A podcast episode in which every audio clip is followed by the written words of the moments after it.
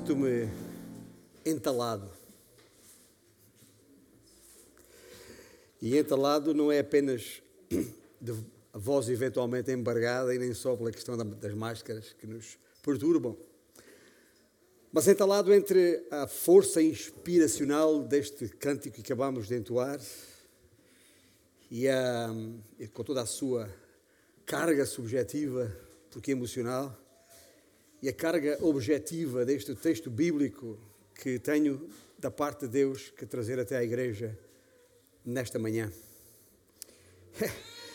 Quando eu digo que me sinto, é que estou a falar do texto de Efésios, capítulo 3, e versículos 14 a 21, que tendo uma Bíblia à sua disposição, seja em que formato for, aqui ou, lá em casa, por favor, pode ir abrindo ali para. Porque é um texto que fala sobre a plenitude de Deus, sobre o poder de Deus, sobre o amor de Deus. E tudo isso ao nosso alcance. E por isso ah, estou entalado, porque me sinto muito pequenino para tratar uma matéria dessas e, da por cima, reduzi-la a, alguns minutos que vamos estar juntos aqui e agora. É grande demais para ser tomado por eh, em pouco tempo. Mas estamos assim desde o passado mês de julho e permitido Deus até a, pouco depois do aniversário da igreja, lá nos finais de março, vamos discorrendo sobre esta epístola de Paulo aos Efésios, uma série de mensagens. E, e, e, com a passagem de hoje, a minha intenção é estimular, se calhar usar um termo mais terra a terra, provocar a vossa imaginação, ou seja, aquilo que, até onde a nossa mente e coração nos pode levar, a respeito daquilo que Deus tem agora mesmo à nossa disposição. E quando eu digo à nossa disposição, para ser mais claro, à minha disposição, à tua disposição. Algo que nos devemos esforçar por buscar e desejar para que se torne uma realidade nas nossas vidas. Não que nós o possamos alcançar por nós mesmos, e quero deixar isso já claro de, de antemão, mas algo com que Deus nos pode e quer abençoar se realmente o buscarmos. Mas atenção, vamos tirar o cavalinho da chuva, como o povo diz. A passagem que vamos ler não é a nosso respeito, é a respeito de Deus. E quero dizer-vos mais a esse respeito, isso facilita a minha tarefa, porque ah, quando eu tenho o entendimento que o que esta matéria, o que está aqui em causa, depende, ah, está nas mãos de Deus muito mais do que das minhas, fico mais tranquilo porque se dependesse de mim apenas, também a linguagem muito popular, estava feito. Mas em qualquer dos casos, e mesmo sabendo que há uma parte nossa nisto, e por isso o, o título da mensagem, ou o destaque no título da mensagem, é que, ainda que estejamos a falar do poder, do amor e da plenitude de Deus, a verdade é que está à nossa disposição, porque essa é a vontade de Deus. Mas isto não vem até, até nós com nenhuma fórmula, tipo uh, três ou quatro passos para isto ou para aquilo. Não. Neste caso, uh, depende muito mais de termos a capacidade de levantar os nossos olhos para Cristo porque Ele não só é o autor, mas também o aperfeiçoador da nossa fé.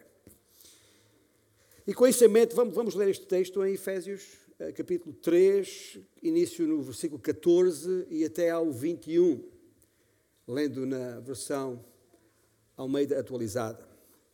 Por esta causa me ponho de joelhos diante do Pai, de quem toma o nome toda a família, tanto no céu como sobre a terra para que, segundo a riqueza da sua glória, vos conceda que sejais fortalecidos com poder, mediante o seu espírito no homem interior. E assim habite Cristo no vosso coração, pela fé, estando vós arraigados e alicerçados em amor, a fim de poderes compreender com todos os santos qual a largura e o comprimento e a altura e a profundidade e conhecer o amor de Cristo que excede todo o entendimento, para que sejais tomados de toda a plenitude de Deus.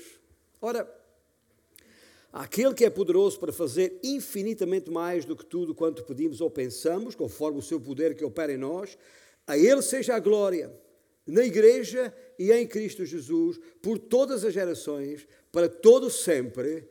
Amém?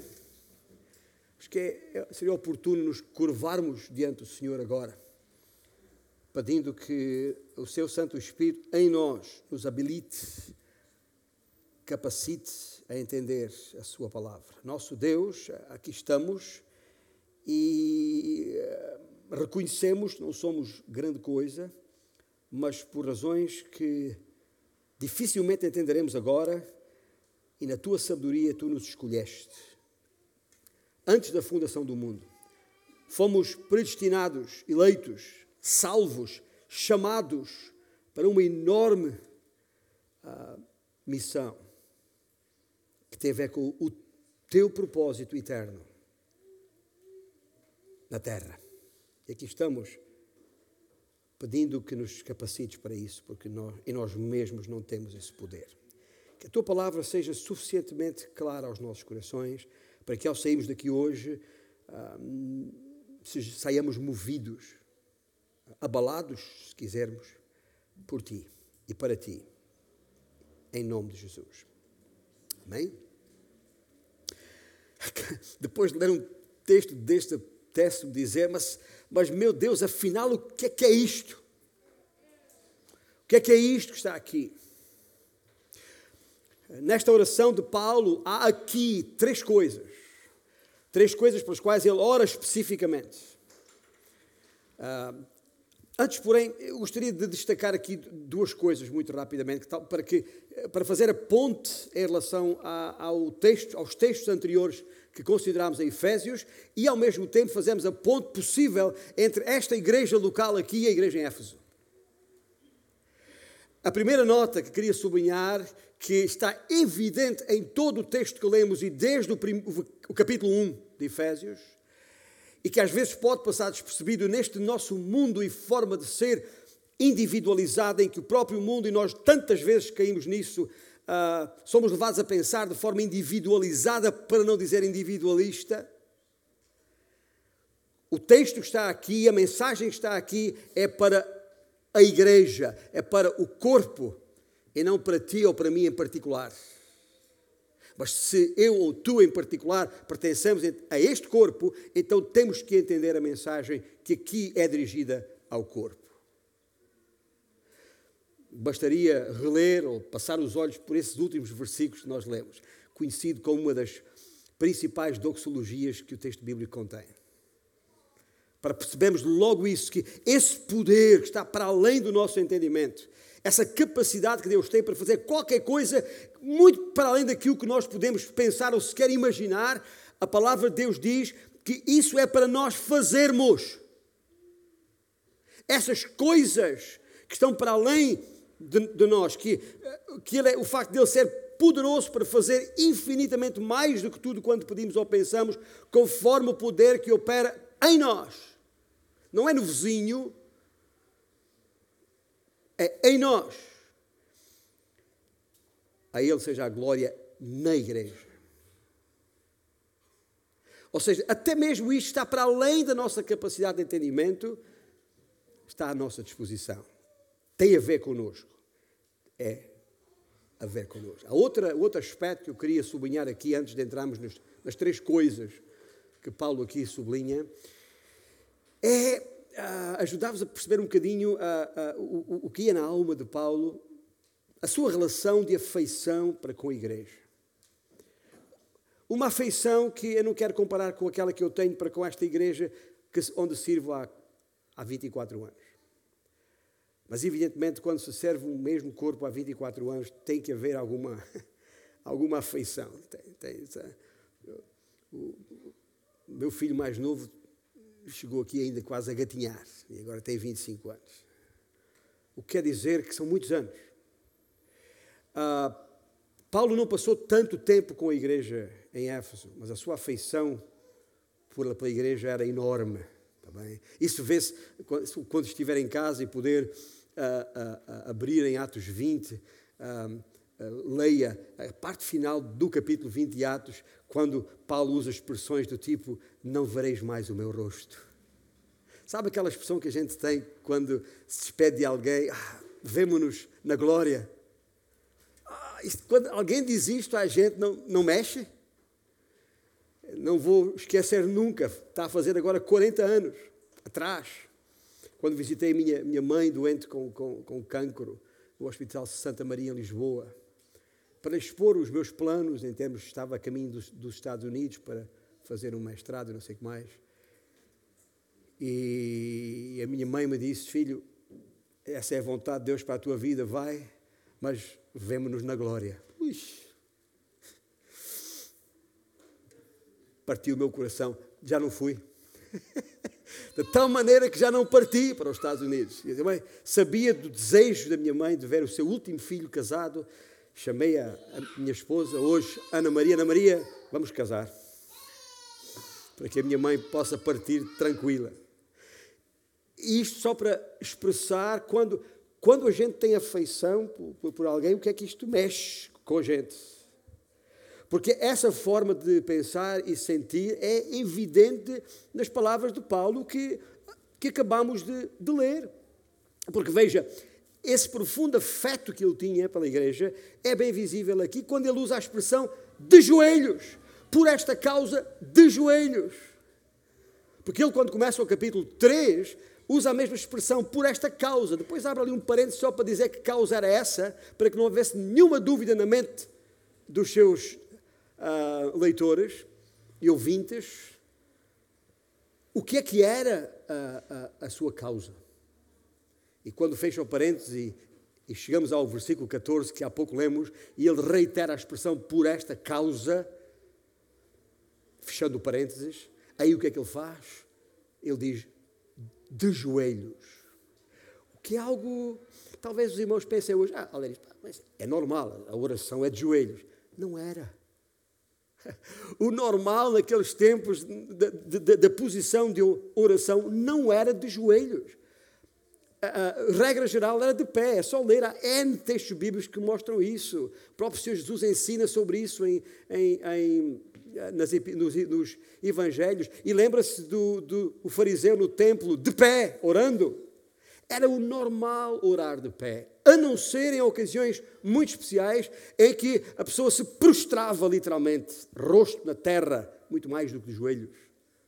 Mas o, o ajoelhar era a posição. Ah, tecnicamente física para se prostrar. Era ocasiões especiais, porque havia ocasiões especiais para isso. Esta é uma delas, em que Paulo se apresenta. E, meus irmãos, ah, quando ah, ah, ele conta, ou tendo em conta, melhor dizendo, as palavras, todas as palavras que ele havia escrito até ali, e, e, e designadamente aquelas, aquela primeira parte do capítulo 3, lembrando-lhes quem eram, a sua identidade e, e, e, a, e a, a, tal dispensação uh, do mistério, ou seja, a forma como a igreja, que é o, o mistério é a igreja, antes oculta, agora revelado, a forma como essa igreja devia uh, proceder enquanto casa de Deus na terra. É isso que a palavra dispensação quer dizer, é, é, a, é, a, é a administração é o procedimento, é a norma, é aquilo que era expectável da parte de Deus para que a igreja na terra cumprisse o seu propósito eterno, que é, como sabemos, desde a primeira hora, para louvor da sua glória. Foi para isso que fomos chamados. E depois de deixar isso muito claro, aliás, é por isso que quando chega ao versículo 10, que podeis uh, perceber atrás na tela, quando chega ao versículo 10, o que é que ele diz? Para que, pela igreja, não por ti ou por mim em particular, mas pela igreja, a multiforme sabedoria de Deus, tudo aquilo que Deus é, a sua essência, a riqueza da sua glória, que ele refere no versículo uh, 16, salvo erro, que lemos há pouco, seja manifesta à face da terra, para que agora se torne conhecida não só diante das pessoas que, que, que, que têm que ver Cristo em nós, a glória de Cristo em nós, foi para isso que fomos feitos novas criaturas, para isso mesmo, mas também as potestades nas regiões celestiais, aquelas entidades do mundo das trevas que têm que ser envergonhadas pela igreja. É a nossa responsabilidade, é uma coisa tremenda que está muito para além da nossa capacidade normal de entendimento, mas nós fomos chamados, gente, para que pelo nosso testemunho, pela ao tornarmos conhecida a multiforme sabedoria de Deus, a glória de Deus, o inimigo fica envergonhado. É por isso que nós não lutamos contra carne e sangue, gente. É algo maior, muito maior. Mas ainda assim temos uma luta para fazer. E por isso até temos ah, da parte de Deus, nesta mesma epístola, mais daqui a alguns meses chegaremos ao capítulo 6, para percebermos essa armadura que é pelo poder de Deus, é, é, é, é em Deus, como Ele quer, segundo as suas armas, que vamos ter que lutar essa luta. Mas é nossa, é da nossa responsabilidade.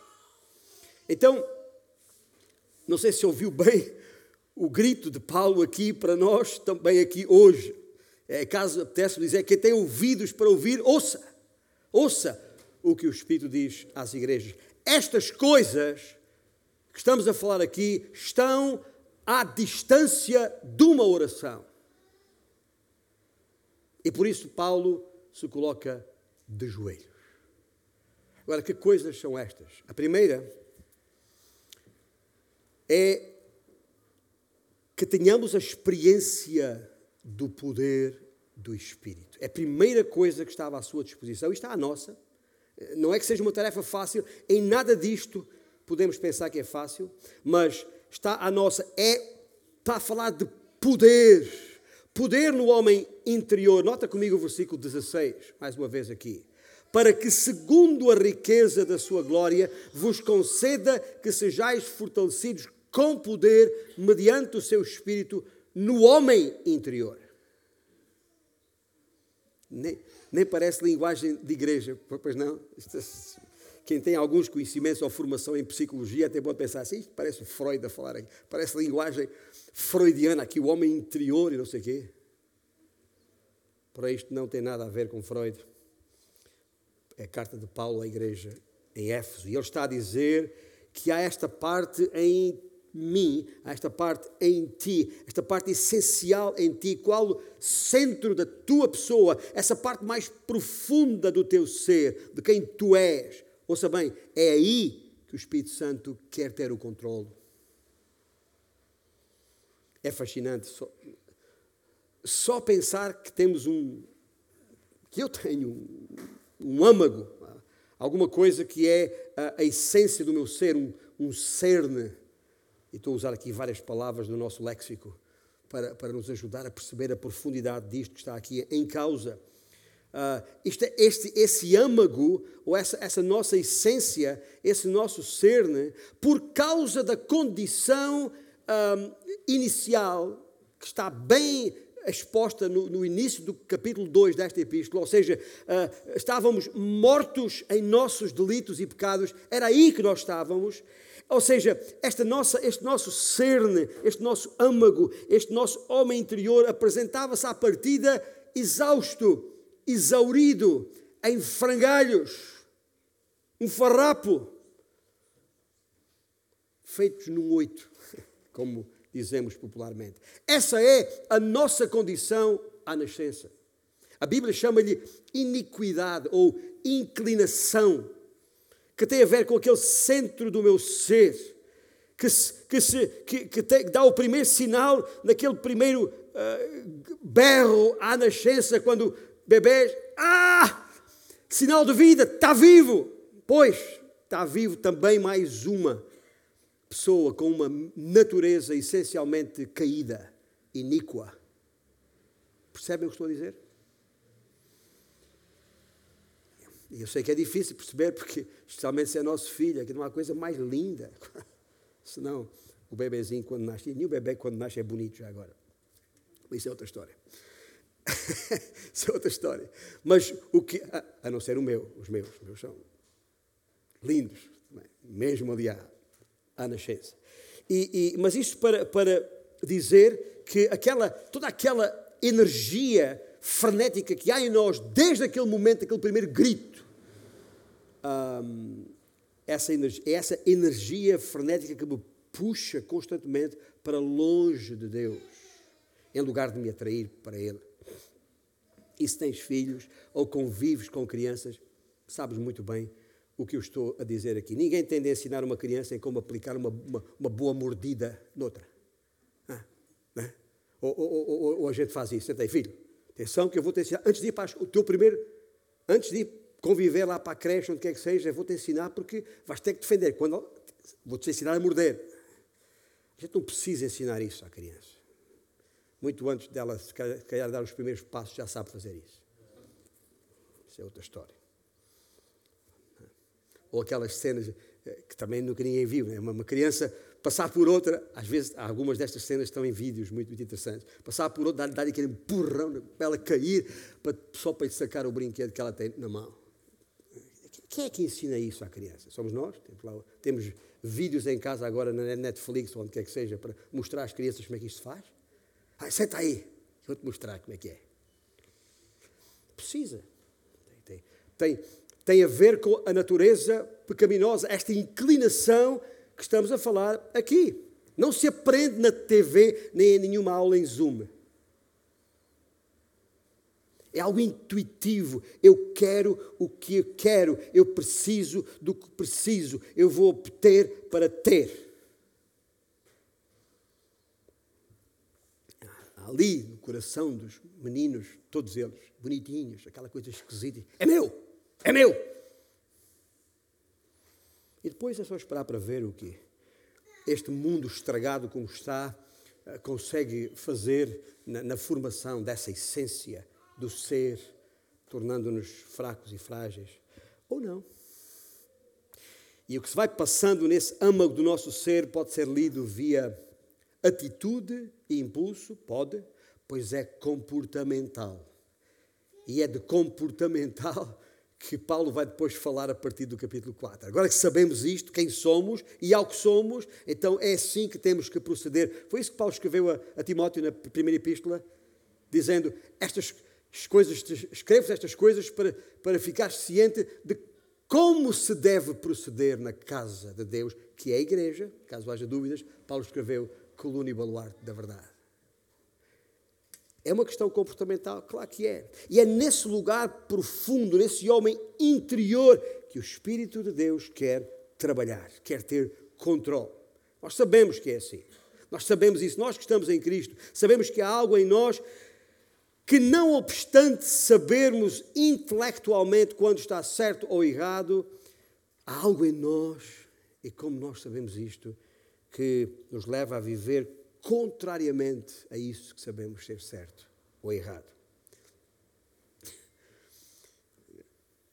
Às vezes esquecemos disso, mas tu e eu somos uh, tetranetos do iluminismo, uma corrente né, que, que, que surge que marca a, a passagem da, da, época medieval para, para o renascentismo. Nós somos tetranetos do iluminismo. O que, é que quer dizer com isto? Uh, quer dizer que, uma vez tendo a informação certa, achamos que com essa informação podemos resolver qualquer coisa. Mas, gente, basta olhar aqui à volta, olhar à nossa volta, e, e, e se tens pelo menos sete anos de idade, sabe, sabes que não é assim. Sabes que não é assim. Quantas coisas sabemos serem o certo para fazer e não conseguimos fazer? Quantas? Milhares? Dezenas de milhares? Sei lá. Temos a informação certa, mas sabe o que é que falta? Falta o poder para o fazer. Falta o poder. E a obra que o Espírito quer fazer em nós é muito mais do que mero conhecimento. Há aqui um. E Paulo, ao escrever isto, começa aqui a, a a, movimentar-se, está a construir alguma coisa que quer que percebamos e vai, quando chegarmos ao ponto número dois, vamos perceber melhor. Mas a obra e o lugar onde o Espírito Santo quer chegar em ti, na tua vida como na minha, é para mudar, curar, fortalecer, revelar e manifestar a glória de Deus. É no ser interior. E aí vem a pergunta óbvia: pois é, tudo isso é muito bonito, mas o que é que eu faço com isso? O que é que eu faço com essa informação? E é aqui que está a coisa linda a respeito disto. Ouça bem, não há nada que eu possa fazer. Eu posso reconhecer a coisa e posso cair de joelhos em oração sobre a coisa. Mas é muito mais do que eu posso fazer, é muito mais do que eu tenho capacidade de fazer. E é por isso que, e é por isso que esta, este texto mexe comigo de maneira especial. Paulo não vem aqui com nenhuma fórmula. Então, em, três ou quatro passos e tal, eis como tratar do teu ser. E, escuta, o meio evangélico está cheio disto. Livrarias, livros após livros, onde os seus autores ganham tanto dinheiro porque o mercado é grande e o mercado é grande porque as pessoas querem saber como resolver isto que percebem de errado na sua vida. Então, tudo que tenha título por dois, três, quatro passos para isto ou para aquilo é best-seller.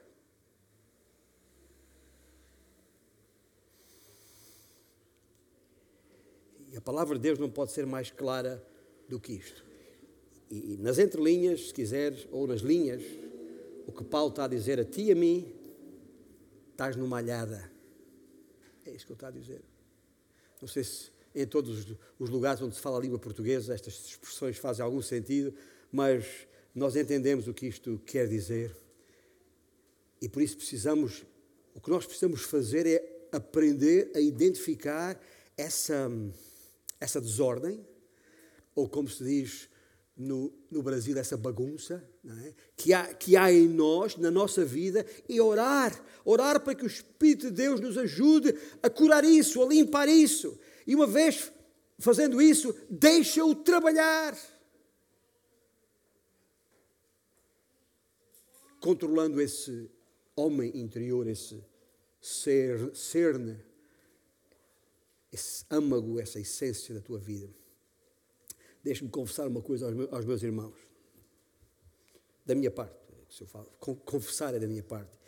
Eu tenho percebido à medida que, os anos vão passando, e, às vezes tenho pena porque é, é já quando a gente já é um sexagenário que, que percebe algumas coisas que, que antes passavam ao lado. Mas eu tenho percebido que uma das fraquezas da minha vida de oração reside precisamente no facto de eu ter sido formado, ou se quisermos, formatado, naquela ideia que para fazer a coisa certa basta ter a ideia certa. Ok? Eu fui bem formado doutrinariamente, tenho a sã doutrina, é isto, isto, isto, isto, isto. Sabendo isto, eu já sei o que fazer. E vamos para a oração como se isso fosse tudo. E é por isso que não oramos como convém. Sabe porquê é que nós não oramos como convém? Porque é porque achamos que é algo que podemos resolver.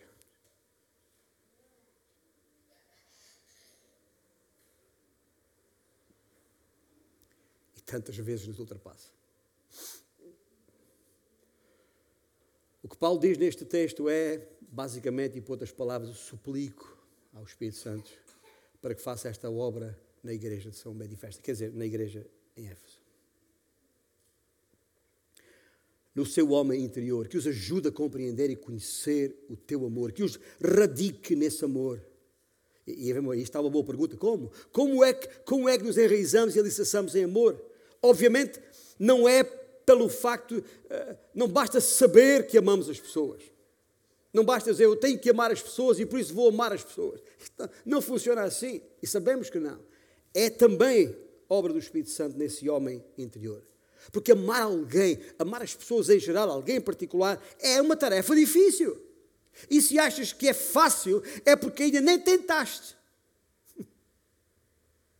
Ou então, ou então limitas-te a amar as pessoas que gostas. É outra possibilidade. Epá, adoro aquele, aquele tipo, está sempre de acordo comigo. Fácil, não é? Mas espera pela pancada, como nós dizemos. Quando, quando começar a falar mal de ti, saberás quanto o amas. Quando te sentires traído, saberás quanto amor tens por ele. Quando te entrar no bolso ou te pisar os calos, usando expressões populares, então saberás o quanto o amas. Porque o amor é, é sobrenatural. Lemos, excede o, todo o entendimento. O verdadeiro amor, está claro, transcende todo o conhecimento humano. E é aí, nesse espaço onde nós não conseguimos chegar, que o Espírito Santo quer trabalhar. Mas tudo em nós é contrário a isto. Tudo em nós é contrário a isso. O que nós queremos é estar em controle.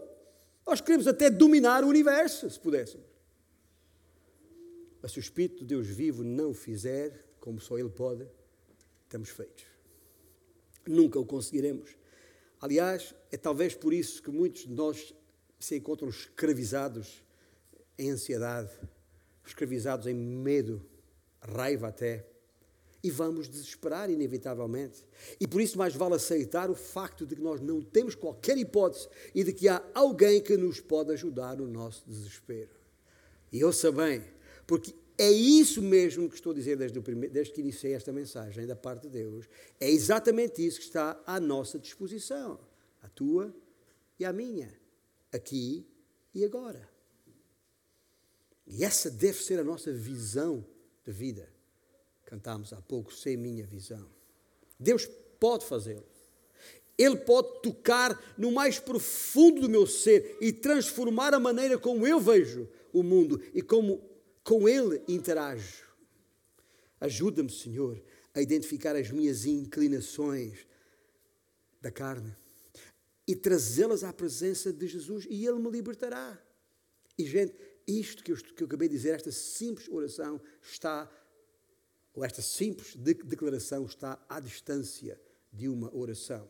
E é isso que precisamos pedir, é isso que precisamos querer nas nossas vidas. Está à disposição e à distância de uma oração. Se não por carga d'água é que Paulo estaria a pedir uma coisa desta. Não, nem, nem faria sentido nenhum. Mas há, há aqui mais. E avançando para reler os versículos 17 18 e 19, temos a segunda coisa que o apóstolo Paulo ora que haja em nós para além do poder do Espírito no homem interior, que é o tal controlo. Porque nós sabemos que ele tem poder, deixá-lo controlar é outra história. E esta segunda, esta segunda coisa, esta não é, não é a melhor palavra na nossa língua, mas para ajudar a seguir aqui o, o fio a esta meada, é a experiência do amor de Cristo. A experiência do amor de Cristo, versículo 17. E assim habite Cristo no vosso coração pela fé, estando vós arraigados e alicerçados em amor, a fim de compreender com todos os santos, outra vez, isto é na igreja, é no corpo, qual a largura e o comprimento e a altura e a profundidade e conhecer o amor de Cristo que excede todo o entendimento. Afinal, o que é que isto quer dizer? O que, o que, é, que, o que, é que quer dizer estar mais arraigado e alicerçado em amor? Outra vez, é o Espírito que faz brotar em nós, suscitar em nós, animar esse amor em nós, enraizando-o e firmando-o. Aliás, é isso que, que quer quer dizer estar firmes e inabaláveis, outra expressão que o apóstolo Paulo usa muitas vezes, quanto à fé, quanto à obra que o Senhor espera de nós. Quanto mais não vale, meus irmãos, estarmos enraizados e firmes do que ser facilmente levados por qualquer emoção ou ideia particular de ver as coisas. Aquele famoso eu acho que. Famoso e perigoso já agora. Eu acho que. E o que Paulo está aqui a dizer-nos é muito mais do que isso. Está a dizer que o amor de Cristo é, é, é, é largo, é longo, é alto e é profundo. E sabemos isso ou não? Sabemos. Porquê? Porque está escrito. Sabemos isso ainda que não o experimentemos. Por sabe porquê? Porque é possível ter uma definição de amor maior do que a nossa experiência de amar. É possível. E segundo uh, o que Paulo está aqui a dizer-nos, é que é exatamente isso que Deus não tem para nós. Essa dualidade, essa dicotomia das coisas, ou isto ou é aquilo. É verdade que já temos a definição correta de amor, é verdade, acabámos de lê-la, mas o que ele quer, acabámos de lê-la ou podíamos lê-la mais ainda em outros textos, como 1 Coríntios 13, mas o que, o que ele quer é que à medida que vamos compreendendo essa definição, possamos experimentar esse amor que excede todo o entendimento. É por isso que não poucas vezes a Bíblia nos alerta para o perigo de ter o conhecimento certo sem estar no caminho certo. Sabe aquela, lembra aquela história do faz o que, que, eu, que eu digo, não faças o que eu faço? É essa a ideia. Contudo, para bem percebermos o que é que está aqui em causa e como Paulo vai desenvolvendo este, este, este seu discernimento da parte de Deus, nós temos que entender o que é o conhecimento e como é que o conhecimento funciona.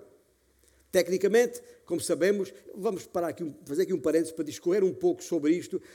Sabemos que há o conhecimento objetivo e que há o conhecimento subjetivo. Sabemos disto. O conhecimento objetivo refere-se àquilo que qualquer pessoa do mundo pode observar e saber. Por exemplo, a Bíblia ensina que Deus te ama. Que Deus ama as pessoas. É preciso ser crente para saber isso? Não, de todo. Podias até ser um jornalista pagão qualquer, de um órgão, de, de, de, de um canal qualquer, que alguém que encomendar, o, o, o diretor que encomendar um, um, trabalho, uma reportagem sobre um, uh, ah, o amor que o amor de Deus. Obviamente a pessoa, ou o que é que a Bíblia fala sobre amor? A pessoa vai necessariamente ler a Bíblia e vai ficar a saber tudo o que está lá sobre o amor de Deus para com as pessoas. E um pagão pode fazer isso. Isso é conhecimento objetivo. Por sua vez, o conhecimento subjetivo refere-se aos sentimentos e às experiências que já dependem do indivíduo em causa. Isto é, eu tenho experienciado, não só sentido, mas experienciado o amor de Deus em mim que um jornalista pagão não podia fazer. Compreende-se a, di a diferença entre conhecimento objetivo e conhecimento subjetivo. Agora, o que, o que Paulo está aqui a dizer é que não faz sentido nenhum optar por um deles. Um dos dois tipos de conhecimento, porquê? Porque Deus tem os dois à nossa disposição.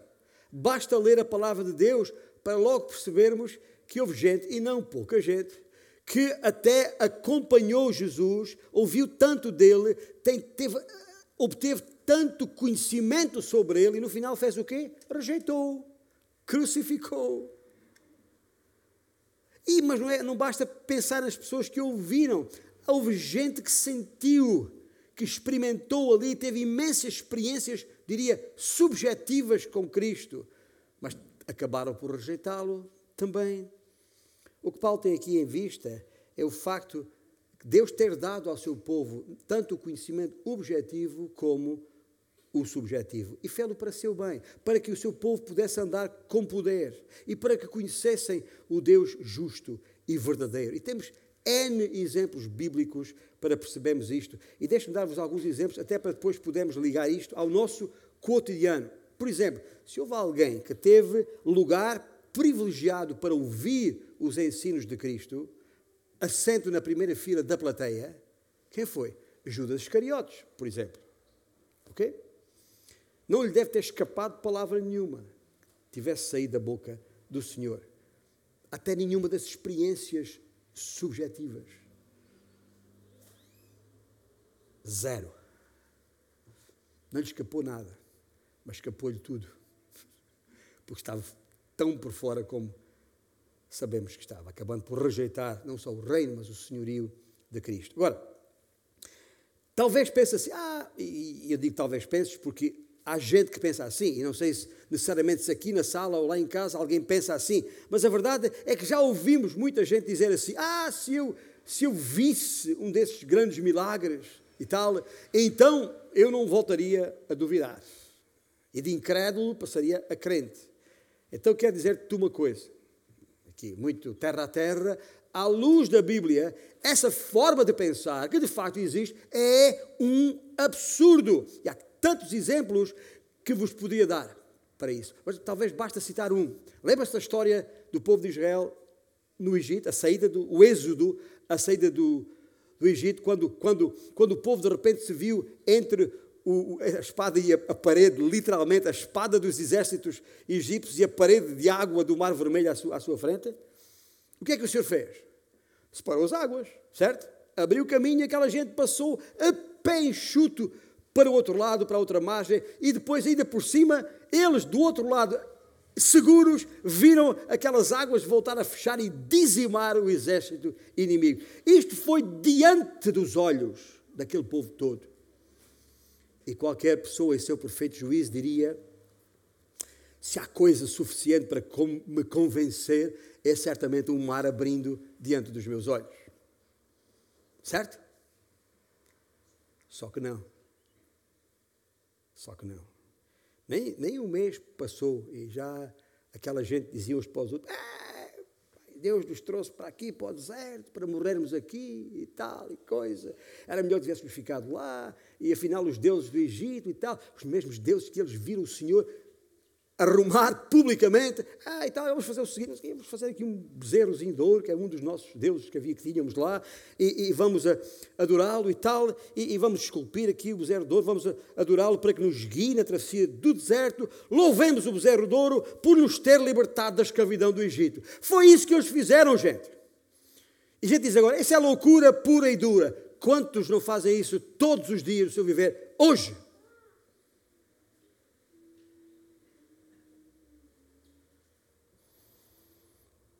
Tinham toda aquela experiência subjetiva sem a objetiva e mal entenderam tudo, rejeitando a glória de Deus. E assim foram. E pagaram caro por sofreram caro por isso, desnecessariamente, mas sofreram por isso. E então tu pensas assim: ah, pai, não, esquece lá o Egito. Eu tenho um amigo que tem um problema sério no ombro está inibido de trabalhar e, e, e perdeu o emprego porque deslocou um ombro e não consegue. Uh, se eu visse Deus curar o ombro daquele meu amigo, aí eu queria. Gente, não, não para com isso. Deus podia até fazer crescer um terceiro braço completo no indivíduo. Está bem? E ainda assim não acreditavas. Porque, porque não, é, não é isso que está em causa, é muito mais do que isso. Não há milagre diante dos teus olhos que te possa convencer por si, se não ser a obra do Espírito Santo no tal homem interior, lá no cerne. Só Ele pode fazer isso. Lembro-me quando entreguei a minha vida ao Senhor, eh, quando percebia a razão que Ele foi à cruz, tinha apenas 10 anos de de idade, mas suficiente para entender que Cristo me amara tanto ao ponto de vir aqui, morrer ali na cruz e ressuscitar para me garantir a vida eterna. Isso eu percebi. Basicamente percebi João 3,16, não é? Mas, objetivamente, não tinha mais nada, era só aquilo. O restante, a subjetividade da convicção e da segurança que conduz à maturidade foi obra do Espírito Santo em mim, ano após ano, e ainda não cheguei lá. Essa experiência subjetiva levou-me depois disso, obviamente, a mergulhar na palavra de Deus, onde aprendi mais da palavra de Deus, que por sua vez me conduziu a mais e maiores experiências subjetivas da sua graça e da sua bondade, que me levou por sua vez a estudar mais a palavra de Deus, e isto é constante até aos dias de hoje, que foi, portanto, objetivando essas minhas experiências subjetivas, deixando-me maravilhado diante da revelação da beleza da sua santidade, aumentando a minha alegria e paz para para poder corresponder a Ele e ao seu propósito. Tim Keller, um dos mais conceituados uh, pensadores, uh, teólogos da atualidade, tem muitos seus livros na minha biblioteca, tem deles, tem usado muitas vezes, tem ensinado líderes uh, em Moçambique, inclusive com livros deste homem, escreveu num dos seus livros o seguinte: Alguns tipos de cristianismo põem a ênfase na vontade e nos atos da vida. Outros põem a ênfase nas emoções, adoração e louvor. A Bíblia nunca, em circunstância alguma, sobrevaloriza uma em detrimento da outra, nem as apresenta em contraposição. Isto é, realidade objetiva e subjetiva, é disso que estamos a falar. Cada um de nós ah, foi tecido por Deus de uma certa maneira. Não temos todos a mesma arquitetura. Somos peças únicas e distintas. Ah, e louvado seja Deus por isso. Louvado seja Deus por isso, porque nem toda a gente é como eu. Ah, os, os, os labirintos da, da, da nossa mente são incríveis. E algumas pessoas são muito céticas, são muito céticas a tudo o que é emocional, mas são capazes de passar dias inteiros a, a ler livros, livros, livros, livros e livros. É o tipo de pessoa que se eu aqui pedisse para levantar a mão na, enquanto estamos a cantar, para levantar as mãos. É? E não há nada de errado nisso, como é óbvio. Foi Deus que nos, que, que nos armou assim. Isso é lindo. O conhecimento objetivo aumenta em ti, mas não podes rejeitar o subjetivo. Ou o conhecimento subjetivo tende a aumentar em ti, mas não podes rejeitar o subjetivo. E a verdade é que a Bíblia revela que precisamos dos dois. Precisamos de procurar na palavra de Deus a compreensão necessária para definir e entender o conhecimento subjetivo. A obra de Deus em nós é uma coisa só e não duas.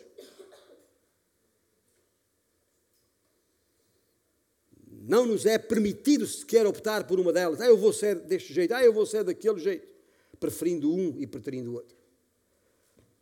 Nós vamos inclinar-nos para uma delas. É, é, o tal tecido com que Deus nos fez. Isso é, é verdade. E não há nada de errado nisso, mas não podemos rejeitar a outra só porque é diferente no nosso sentido. E é por isso que precisamos uns dos outros, porque nem todos temos os mesmos dons, ou ninguém tem todos os dons. Precisamos uns dos outros, precisamos, precisamos, ah, como é que eu ponho isto, gente? Precisamos do intelecto dos intelectuais e precisamos da paixão dos apaixonados. Melhor ainda, precisamos de intelectuais apaixonados. É, é isso que eu tenho procurado ser, mexer na minha, na minha vida ao longo dos últimos anos. Precisamos de todos eles. E eu vos digo isso de te, nos sentirmos forçados a escolher uma delas, em, em relação à outra, é uma das maneiras preferidas que Satanás tem para inibir e coartar o uso do poder de Deus em nós, que Ele tem à nossa disposição, porque esse poder é para se manifestar no corpo e não no indivíduo.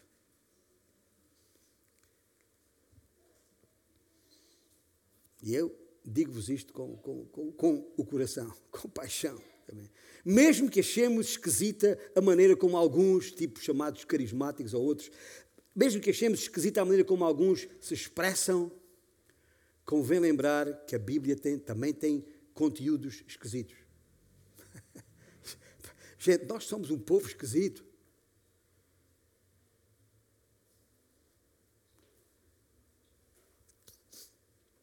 Lembra o texto em Apocalipse 19? O que é que diz?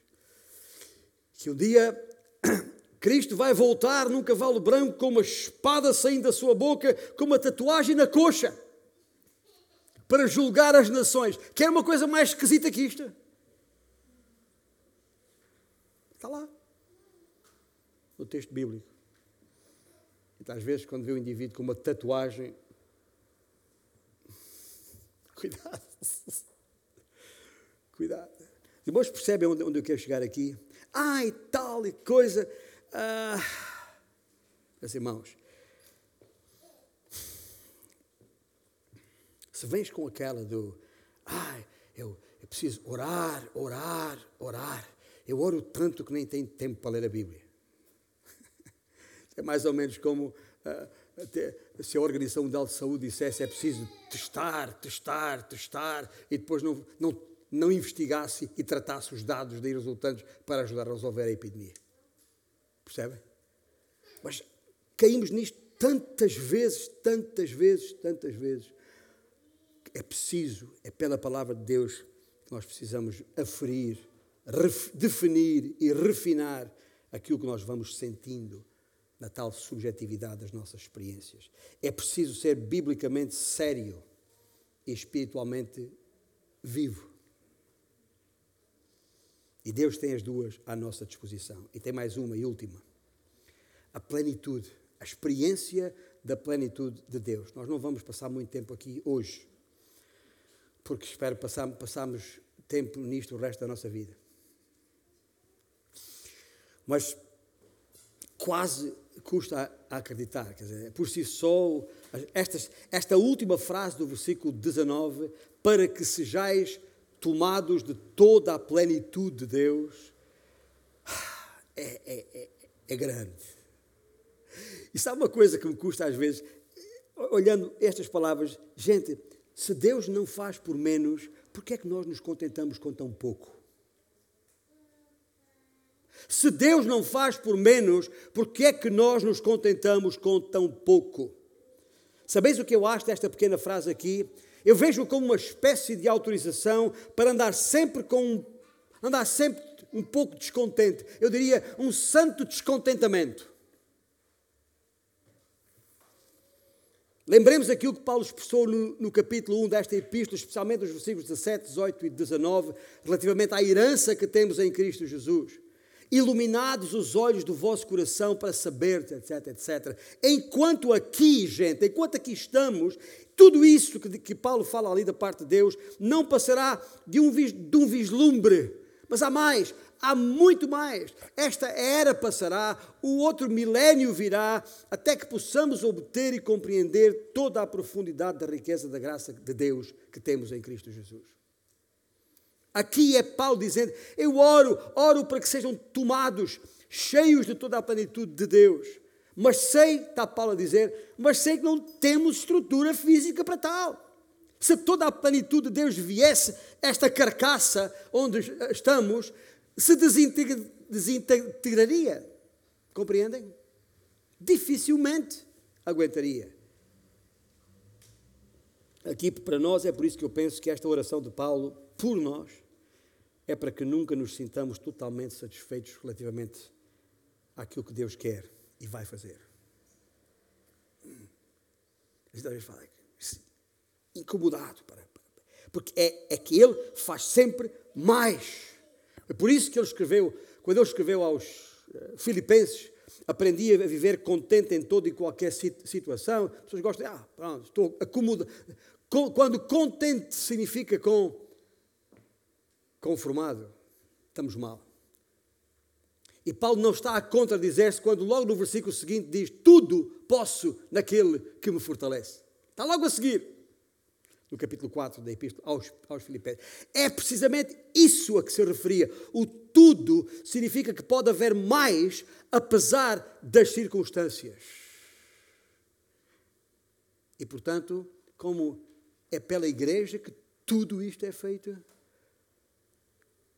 isso tudo que Deus pode fazer, muito mais, para além daquilo que nós podemos pensar, é através da igreja que é para fazer. Tu e eu. Lembra isso? Eu tenho que esperar sempre mais. Tenho que desejar mais. E é isso que eu quero dizer quando falo de um santo descontentamento. Agora. Assim temos nesta, nesta passagem entregue por Paulo uma permissão, uma permissão para querer mais e ansiar por mais, mesmo que aconteça tudo o que já tenha alguma vez imaginado, há mais ainda. E onde é que eu apanhei essa ideia? Precisamente aqui nos versículos 20 e 21. Aquele que é poderoso para fazer infinita mais, infinitamente mais do que tudo quanto pedimos ou pensamos, conforme a glória na Igreja e em Cristo Jesus. Aliás, conforme o seu poder que opera em nós a Ele seja a glória. Só há uma maneira, gente, de experimentar isto, de ser experimentado com poder, amor e plenitude de Deus. Só uma maneira e é no Espírito. É na unidade do Espírito. Mas isso é matéria para o próximo domingo, está bem? E que não, que não podemos perder de maneira nenhuma. Agora, vamos ficar de pé e vamos cantar. E vamos cantar porque há aqui algo a construir. Sim, vamos. Quando eu digo, quando o cântico diz, eu vou construir. Eu vou construir. Eu vou construir minha vida em ti. Lembre-se do, do homem prudente que edifica a sua casa sobre a rocha, que é Jesus. Eu vou construir. Tu és o meu fundamento. Eu vou confiar somente em ti. não vou ser abalado.